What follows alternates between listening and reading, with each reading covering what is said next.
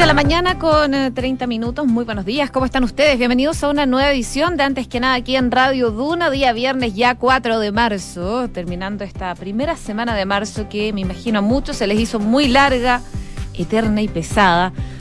A los que entraron al colegio, a las universidades ya entran la próxima semana, volvieron de las vacaciones, pero bueno, la vida sigue. Y a esta hora en Santiago, 13 grados de temperatura. La máxima va a llegar hasta los 30 el día de hoy con cielos totalmente despejado, según lo que nos indica la Dirección Meteorológica de Chile. Para Viña del Mar y Valparaíso, 14 grados a esta hora. La máxima va a llegar hasta los 19 el día de hoy, con cielos principalmente cubiertos. Durante la mañana neblina y va a ir variando nubosidad parcial el día de hoy. Ya para el fin de semana se espera nubosidad parcial, variando a despejado, con máximas que van a estar en torno a los 22 grados de temperatura. Concepción, 15 grados de temperatura a esta hora de la mañana. La máxima va a llegar hasta los 19, amanece cubierto y las nubes se mantienen para el transcurso de la jornada. El fin de semana las máximas van a estar en torno a los 20 grados de temperatura. Y en Puerto Montt, donde nos pueden escuchar en el 99.7 a esta hora, 9 grados. La máxima va a llegar hasta los 17, amanece totalmente cubierto y se esperan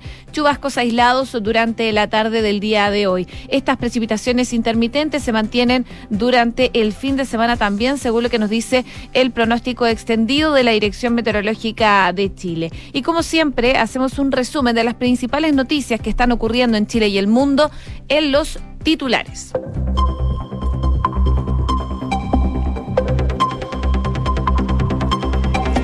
El presidente de Ucrania acusó a Moscú de recurrir al terrorismo nuclear tras incendiar una central, Zaporilla. Al final de la madrugada, los bombarderos lograron eh, controlar las llamas eh, en las plantas más grandes de Europa ubicada al sureste del país. Boris Johnson convocó una reunión de emergencia del Consejo de Seguridad de la ONU sobre Ucrania. El primer ministro británico acusó al presidente ruso Vladimir Putin de poner en peligro a toda Europa.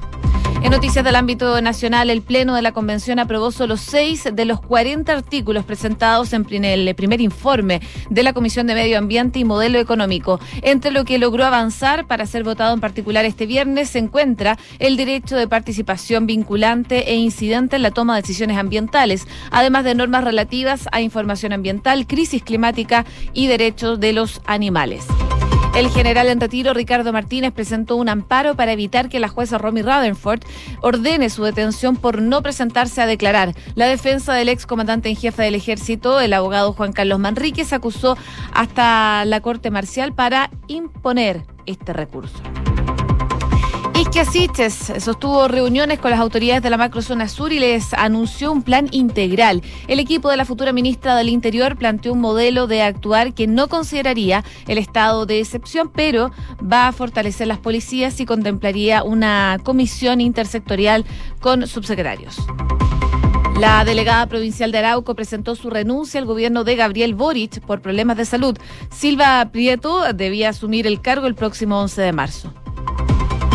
El 55% de las muertes por COVID en las últimas dos semanas han sido en mayores de 80 años. Los expertos aseguran que pese al gran avance de la vacunación, el impacto de la emergencia sanitaria en los adultos mayores con retrasos de los controles, em, salud mental, ha incrementado de alguna forma también su fragilidad. Y el Real Betis de Manuel Pellegrini y Claudio Bravo logró una histórica clasificación a la final de la Copa del Rey. El equipo del ingeniero igualó con Rayo Villacano y ganó en el global. 6 de la mañana con 34 minutos. Comenzamos la mañana informados en Antes que nada con Josefina Stavrakopoulos. Bueno, y ayer se realizó una ceremonia para conmemorar los dos años de la llegada del COVID-19 al país. Y ahí, por supuesto, eh, estuvo liderando esta ceremonia el presidente Sebastián Piñera. Al terminar, eh, comenzó a sacarse fotos con los invitados eh, y ahí, mientras se tomaba algunas selfies en el patio de los cañones, a eso de las dos de la tarde, una mujer se acercó al mandatario para increparlo. Y en ese momento, la joven quien tenía una botella de agua en su mano y que había sido entregada por los organizadores de ese mismo evento, le lanzó el contenido del jefe de Estado en su cabeza y le gritó el peor. Bueno, fue un episodio bastante tenso y de inmediato se activó la seguridad de todo el palacio y la protagonista del hecho fue rápidamente alejada del lugar llevada al interior del patio de las Camelias y detenida por los guardias de la moneda. Se informó de lo ocurrido a la fiscalía y se trasladó hasta la primera comisaría de Santiago en espera de instrucciones. Bueno, debido a que se trataba de un delito flagrante, se determinó que se cursara un parte policial. Y pasado unos minutos y luego de que el propio afectado, el presidente Piñera, asegurara que no emprendería acciones legales en su contra, la mujer fue liberada y quedó citada al Ministerio Público después de que se abriera una investigación penal por presunto atentado contra la autoridad. Por este delito se arriesgan penas de hasta tres años de cárcel, pero fuentes judiciales explican que ya con el anuncio del mandatario y la irreprochable conducta anterior de la joven, lo más probable es que el caso termine con una salida alternativa a un juicio. La detenida fue identificada como Audrey Astrid Burgos, tiene 22 años y es estudiante de periodismo de la Universidad Alberto Hurtado. Ahora, ¿qué hacía en el lugar? Se preguntarán algunos. Bueno, ella estaba presente en el acto porque su abuelo, David López, había sido invitado y ella llegó como su acompañante. Pese a que el hecho no pasó a mayores, el presidente Piñera se sacó la chaqueta y continuó con la actividad el ataque de la joven continuó siendo tema, en todo caso durante toda la jornada, y aún más cuando fue el abuelo de la joven quien intercedió a favor de su nieta y ofreció disculpas. Todo esto quedó descrito en un tuit que publicó más tarde el presidente Sebastián Piñera. Eh, parte de lo que comentaba el mandatario es que fue lamentable, él aceptó las disculpas eh, del abuelo de esta joven, eh, dado el gesto del mandatario, anunció que no iba a querellarse. Y luego de la detención, el caso llegó hasta el equipo de fragancia de la Fiscalía Centro Norte. Sin embargo, debido a que el denunciante desistió de presentar acciones en su contra, el Ministerio Público tomó la decisión de dejarla apercibida, es decir, solamente cursarle un parte policial y después liberarla. En todo caso, el hecho fue rápidamente viralizado en redes sociales, plataforma a través de la cual varios personeros de Chile Vamos condenaron el ataque del mandatario, eh, del mandatario digo, y lo ocurrido revivió también el caso que eh, fue protagonizado por María Música, una estudiante secundaria del Liceo Darío Salas, el 15 de julio del 2008, cuando cuando ella solo tenía 14 años, irrumpió en un punto de prensa de la entonces ministra de Educación, Mónica Jiménez, tirándole agua en su cara con un jarro. Lo último que se supo de ella fue en el año 2019. Bueno, parte de lo que sucedió durante la jornada del día de ayer, comentario obligado durante la tarde y sobre todo también muy comentado en redes sociales. 6 de la mañana con 38 minutos. Estás en Antes que nada con Josefina Stavrakopoulos. Duna 89.7. Seguimos revisando informaciones. Ante la Corte Marcial llegó durante la tarde de ayer el abogado Juan Carlos Manríquez para presentar un amparo a favor de su representado, el general en retiro Ricardo Martínez, quien eh, ayer no, más bien el miércoles, renunció a su cargo de comandante en jefe del ejército. El motivo de la acción constitucional es que el ex oficial había amenazado su libertad y seguridad ante un eventual orden de detención que la ministra en visita, Romy Radenford, podría despachar en su contra luego de que ayer no se presentara a declarar tras haber sido citado como inculpado en este denominado caso fraude en el ejército. Las acciones, por supuesto, también se suman a una apelación presentada durante la mañana de ayer ante la propia magistrada en lo que piden reconsiderar su decisión de no aceptar que la diligencia se realice en el domicilio del retirado uniformado, tal como dispone la ley respecto de quienes poseen fuero. Lo mismo respecto de la determinación de quien eh, el interrogatorio no será en compañía de su abogado de desestimarse una vez más estas solicitudes, el caso será también analizado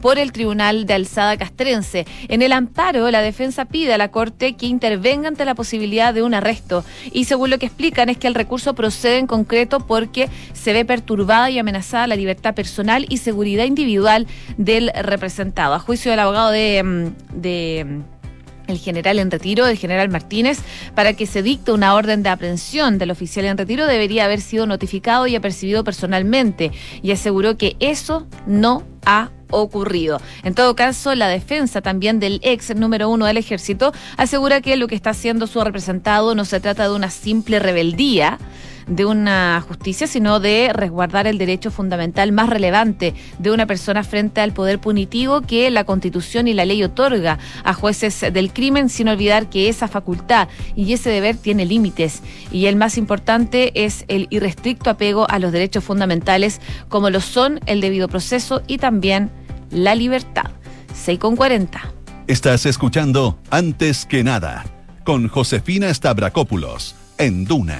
Y vamos a la Convención Constitucional, porque tal como se anticipaba ayer el Pleno, rechazó la mayor parte de las propuestas integradas en el primer informe de la Comisión de Medio Ambiente y Modelo Económico. De un total de 40 normas, incluyendo dos transitorias, solo seis consiguieron superar los 103 votos a favor necesarios para ser aprobado en eh, general. Y de esta manera fueron rechazados para volver a su comisión con la posibilidad de retornar al Pleno tras su revisión los ocho artículos relativos a bienes comunes naturales, los cuatro sobre principios ambientales, entre ellos el que consignaba la imprescriptibilidad de los delitos medioambientales, y tres sobre gestión de residuos construcciones en armonía con la vida, biodiversidad y dos transitorios. Además, recibieron la negativa del Pleno dos artículos sobre crisis climática, siete sobre derechos de la naturaleza, cuatro sobre democracia ecológica y uno de derecho de animales. Pero fue en estos ítems donde se encuentran las seis propuestas que sí consiguieron avanzar para ser votadas eh, hoy día en particular. Lo que consiguió avanzar fue el artículo 1. Eh, primero que en conseguir el visto bueno, concitando la mayor cantidad de votos a favor de lo que fueron aprobados. Consigna que sus incisos el Estado reconoce la existencia de la crisis climática y ecológica como consecuencia de la actividad humana. Luego, referido a derecho de la naturaleza, eh, avanzó el artículo 5, el cual sostiene que eh, el deber del Estado es garantizar, promover los derechos de la naturaleza, debiendo realizar todas las medidas necesarias de precaución, reparación, restauración, regeneración cuando exista o haya riesgo de degradación o daño ambiental. Y por otra parte, precisa la restauración de la naturaleza, que comprende adoptar las medidas adecuadas para eliminar o mitigar las consecuencias ambientales nocivas de la actividad humana. En materia de derechos de los animales, lograron la venia del Pleno los artículos 23 y 25. El primero consigna el Estado que va a proteger a los animales, reconociendo su... Eh, eh, individualidad, derecho a vivir de vida libre de maltrato, mientras que el segundo detalle que el Estado va a fomentar una educación basada en la empatía hacia los animales y va a proponer a través de ley sus órganos y políticas públicas de bienes animales. En materia de democracia mm, ecológica también fueron aprobadas normas, así como se va a votar el derecho de participación ambiental, el cual reconoce el derecho de participar vinculante independientemente de la toma de decisiones ambientales y el derecho de acceso a la información ambiental es parte de lo que avanzó en la Convención Constitucional el día de ayer y que hoy día también va a tener una jornada clave. En total fueron eh, 40 los artículos presentados, pero solo seis lograron avanzar en este primer informe de la Comisión de Medio Ambiente y Modelo Económico. En todo caso, el día de ayer se visoraba una situación como esta. Desde los conglomerados socialistas decían que era poco probable que se avanzaran y se anunciaba un jueves rojo para la jornada del día de ayer. Vamos a ver entonces cómo avanza durante la jornada del día de hoy. 6 con 43. Estás en Antes que nada con Josefina Stavrakopoulos. Duna 89.7. Y muy atentos a lo que vaya pasando en la zona sur de nuestro país. Ayer la futura ministra del Interior, Isquia Siches, del gobierno de Gabriel Boric y su equipo, se reunieron con autoridades de la macrozona sur. Las autoridades, por supuesto, valoraron la disposición del gobierno entrante de poder conversar antes de tomar una determinación y escuchar su opinión sobre los problemas que se están viviendo en esa zona del país. Bueno, Siches, junto a los subsecretarios designados, recibió ayer en la mañana a gobernadores y luego alcaldes, representantes de las regiones del Biobío, la Araucanía, los ríos y los lagos en el marco de estas reuniones que está teniendo el próximo gobierno antes de asumir el cargo. Y en esa misma línea, la doctora se reunió también con representantes de gremios y de empresas de la zona. El plan que presentó finalmente la jefa de gabinete, Siches, Roberto Stay también, correspondería a un plan de desarrollo integral en la zona, el cual buscaría avanzar en dos planos principalmente. Uno, el diálogo con autoridades y también en una presencia más activa en instrumentos del Estado y que permita atender prioridades en cada una de las localidades y dos, poder tener una presencia que les permita recuperar la confianza. Según detallaron diferentes autoridades presentes en las reuniones, el plan contemplaría no solo el foco en seguridad, sino que también abarcaría temas económicos, sociales, de infraestructura, de eh, reformación de la CONADI y un eh, gabinete intersectorial que liderarían los subsecretarios de la cartera. Además, algunos de los alcaldes presentes hicieron mención a la creación de un nuevo ministerio que se haga cargo de los asuntos indígenas. De todas formas, las autoridades hicieron hincapié en que el plan presentado por el gobierno entrante continúa en desarrollo, no está 100% zanjado y aún no tiene una fecha definitiva para ver la luz.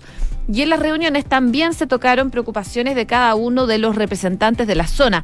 Luciano Rivas, quien es el gobernador de la Araucanía, por ejemplo, planteó la preocupación de que se considere que no toda la población en su región es mapuche y que se contempla la población en su totalidad al momento de realizar las medidas. Dijo también que le planteó que la Araucanía necesita ser escuchada, tiene un porcentaje importante de personas mapuches, pero también es una región que se construye entre todos. Por otro lado, Luis Cubertino, gobernador de la región de los ríos, dijo que había realizado algunas peticiones al equipo de Siches. En primer lugar, que se tuviera la consideración territorial de la interlocución de las autoridades mapuches y sus dirigentes.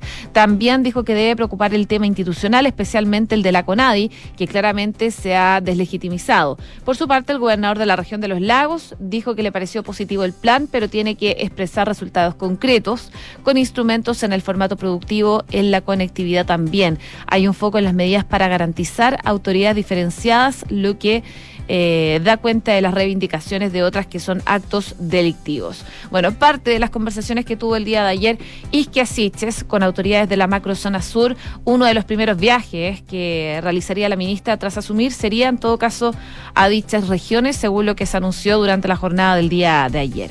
C con 46. Escuchas antes que nada con Josefina Stavrakopoulos. Duna.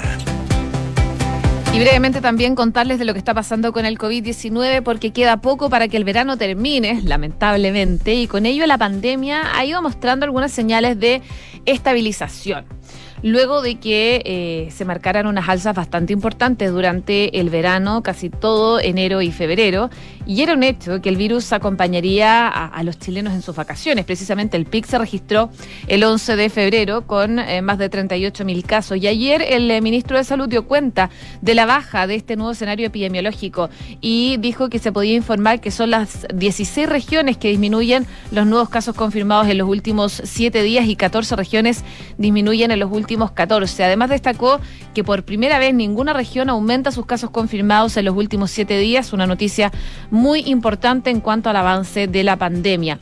Y al observar el comportamiento de Omicron por región, se observa que ocho regiones registraron durante enero y febrero más casos que en todo el 2021, entre ellas aquellas zonas del norte del país, la más afectada, Tarapacá, Antofagasta, Atacama y Coquimbo. En el centro fue Valparaíso y hacia el sur, Ñuble, Aysén y Magallanes. En tanto, dos regiones concentraron durante esos meses el 50% de los casos que han tenido durante toda la pandemia. Bueno, parte de las noticias en cuanto al COVID-19 que se dieron a conocer el día de ayer. Buenas noticias dentro de todo que eh, baje la cantidad de contagios durante los últimos días, sobre todo desde marzo. 6 con 48. Estás escuchando Antes que nada con Josefina Stavrakopoulos en Duna y en noticias internacionales, un bombardeo ruso ha impactado durante la madrugada de este viernes a la central nuclear de Zaporilla, eh, la más grande de Europa, situada en el centro de Ucrania, provocando esto un incendio de gran magnitud y afectando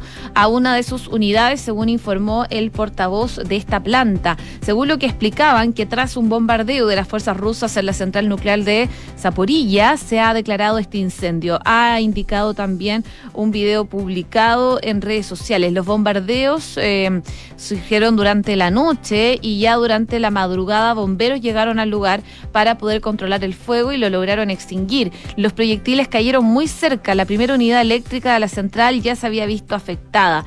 Algo más de una hora más tarde, los servicios de emergencia en Ucrania daban por extinto el fuego. A eso de las 6.20 de la mañana hora local, el fuego en la planta nuclear eh, quedó extinto, no hay víctimas, según lo que explicaban a través de redes sociales las autoridades. Pero claro, las autoridades ucranianas han indicado que la seguridad en la central nuclear estaba garantizada, que solamente un edificio para... Mm, eh, la formación y un laboratorio se han visto afectados por el fuego y las llamas no han afectado principalmente el equipamiento esencial. Horas más tarde, el regulador estatal nuclear de Ucrania ha confirmado que tropas rusas se han hecho ya con el control de la central, aunque el personal de la planta controla el estado de los bloques y garantiza su correcto funcionamiento. Los reactores de la central permanecen intactos y no se han registrado cambios en el estado de radiación por lo menos hasta el momento. Especialistas en este organismo están en contacto ya con ingenieros de la planta atómica, pero por supuesto hay preocupación. El presidente de Ucrania, Volodymyr Zelensky, se ha pronunciado inmediatamente tras el ataque para advertir que Europa se enfrenta a una catástrofe nuclear de proporciones imaginables. El mandatario ucraniano ha subrayado que el bombardeo a la central ucraniana Zaporilla se ha realizado a propósito y no por error. Eh, él decía, estos ataques están equipados con cámaras térmicas, saben dónde disparar se habían preparado para esto. Hago un llamado a cualquiera que conozca la palabra Chernobyl. Rusia quiere repetir Chernobyl, pero multiplicado por seis, decía Zelensky, que ha recordado que Ucrania dispone de 15 centrales nucleares y ha aludido a la amenaza de Rusia de cubrir Europa de cenizas nucleares, un ataque mm, dialéctico que según él ya no es pura hipótesis, sino un plan preconcebido que Rusia se dispone a implementar. Bueno, la Organización Internacional de Energía Atómica ha señalado que las autoridades ucranianas no han detectado cambios en los niveles de radiación. La central tras el ataque de Rusia, eso por lo menos es una buena noticia, pero ya el miércoles el Organismo Internacional de Energía Atómica había sido informado por las autoridades de Ucrania que las tropas de Rusia se encontraban cerca de esta central nuclear y volvió a advertir de que hay que evitar acciones militares que supongan un riesgo en la seguridad. Ucrania informó entonces también al organismo atómico de la ONU de que sus 15 reactores repartidos en cuatro ubicaciones seguían funcionando de forma segura, pero por supuesto se mira con gran atención lo que está pasando en Ucrania con la situación eh, de ataques desde Rusia. Rusia en todo caso profundizó su ofensiva militar en el sur de Ucrania. Em, penetrando principalmente en la ciudad de Kherson y avanzando hacia eh, esta central nuclear que les comentaba, mientras que la segunda ronda de conversaciones solo acordó un corredor humanitario y el presidente Zelensky dijo que la invasión avanza.